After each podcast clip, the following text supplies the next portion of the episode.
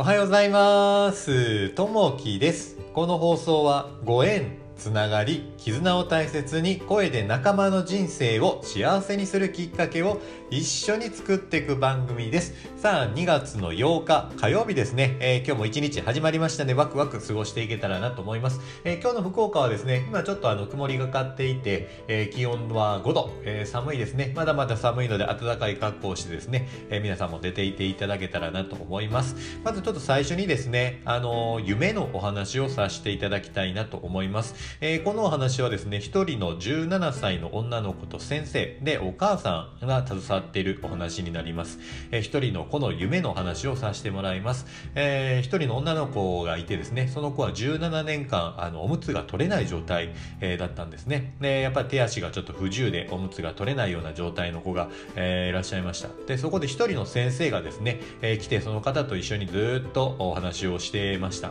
で、まあ、英子ちゃんと言うんですけども、英子ちゃん、えーもしですね、えー君が、えー手足が自由になって動けるようになって好きなことができたら何がしたいっていうふうにですねその英子ちゃんにお話をさせていただいたみたいですね。そうすると英子ちゃんはうーんってちょっと考えてですね、えー何もしたくないいや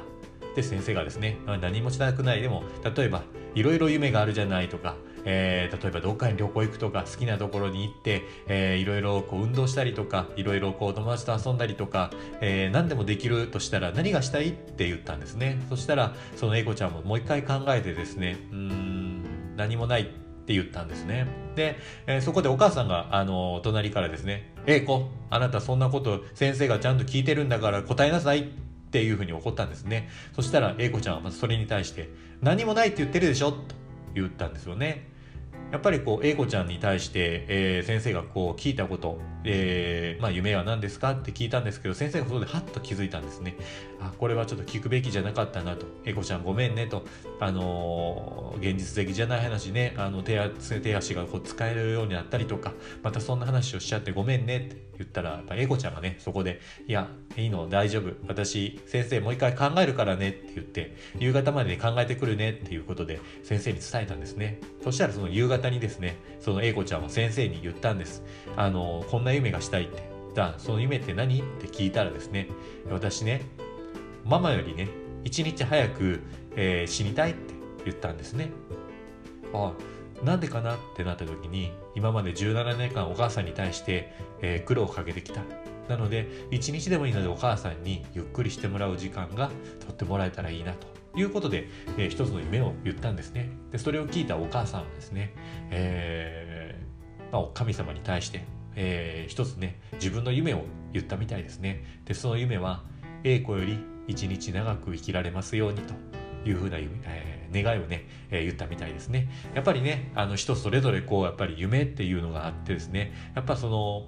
夢っていうのはやっぱりこう叶えたい、えーそれに向かってやっぱり、えー人はこう頑張っているんだなというところがあります。えーやっぱりね、あのいろんな方がいらっしゃいます。まあ大きな夢、小さな夢、それ大小関係なくて、えその人の願いっていうのは本当にこう夢としてやっぱり最終的には叶えばなというところがあります。さあ、え早速なんですけれども本日の、えお話に入っていきたいなと思います。今日の話はですね、教えを請うという話ですね。え聞くは一時の恥、聞かぬは一生の恥と言いますますが、年を重ね、キャリアを積んでいくと知らないことを人に尋ねるのは少々勇気がいるものです。外回りが中心の営業部で働いてきた T さんが総務部へ移動となりました。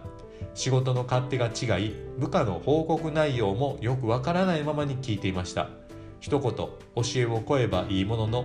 こんなことも知らないのかと思われないかという不安を、えー余計なプライドが、えー邪魔をして尋ねることができませんでした。ある日、知らないでは済まないことが問題起こり、思い切って部下に、えー詳細を尋ねてみました。すると嫌な顔一つせず、丁寧に教えてくれたのです。T さんは生き生きと自分の仕事について、えー語る部下の姿を誇らしく思ったとともに長年勤めていても学ぶべきことはまだまだあることを実感したのです職場内に学び教え合う雰囲気ができると意思疎通も良くなります。やがてその学びの成果は個々の、えー個人個人の能力を養い、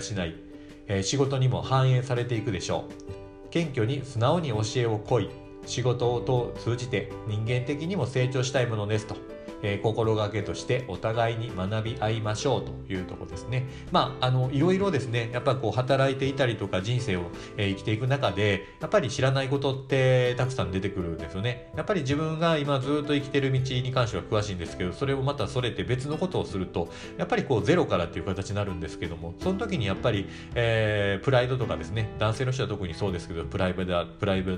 プライドであったりとか、やっぱりなんかこう、えー、傲慢になったりとかするんですけど、そうではなくてやっぱりね、えー、聞くというところですね。やっぱりわからないことは人に聞いて教えてもらう。やっぱり教える方としても、えー、教えるということがやっぱり生きがいとしてやってらっしゃる方がいるのでやっぱ教えたことでやっぱり嬉しいなって感じる方もいらっしゃいます。そういったところでやっぱりわからないところは人に聞く、えー、人にはしっかり教えてあげる。丁寧に教えてあげる。こんなの知らないの？という形じゃなくてやっぱり丁寧に教えてあげることによってその人がまた、えー、いい気持ちになっていく。お互いがね、えこういった形でいい気持ちになってえ、過ごしていける、そういった場所が、あの、とてもね、居心地がいいかなというふうにあります。なので、教えを請う、えー、わからないことは聞いてみるというところですね。さあ、えー、今日の一言になります。失敗したからって何なのだ？失敗から学びを得て、また挑戦すればいいじゃないか。えー、ウォルト・ディズニーさんの言葉ですね。やっぱりね、あのー、失敗を怖がってもなかなかこう行動ができない。やっぱりそれを恐れずにね、どんどん行動していくと。まあその先には明るい未来がこう見れてくるというところがあります。なので、どんどん、えー、自分がやりたいこと、自分の夢、えそれに向かって、え挑戦していく。で、失敗しても諦めない。またそれを、えバネにして、もう一回トライしていく。ダメでもまたトライする。えできるまでやってみるというところがね、やっぱりこう成功に近づく第一歩かなというふうにあります。さあ、えー、今日も聞いていただきましてありがとうございます。またいいね、えー、コメントあればお待ちしております。今日もあなたにとって最高の一日になりますように。じゃあね、またね、バイバイ。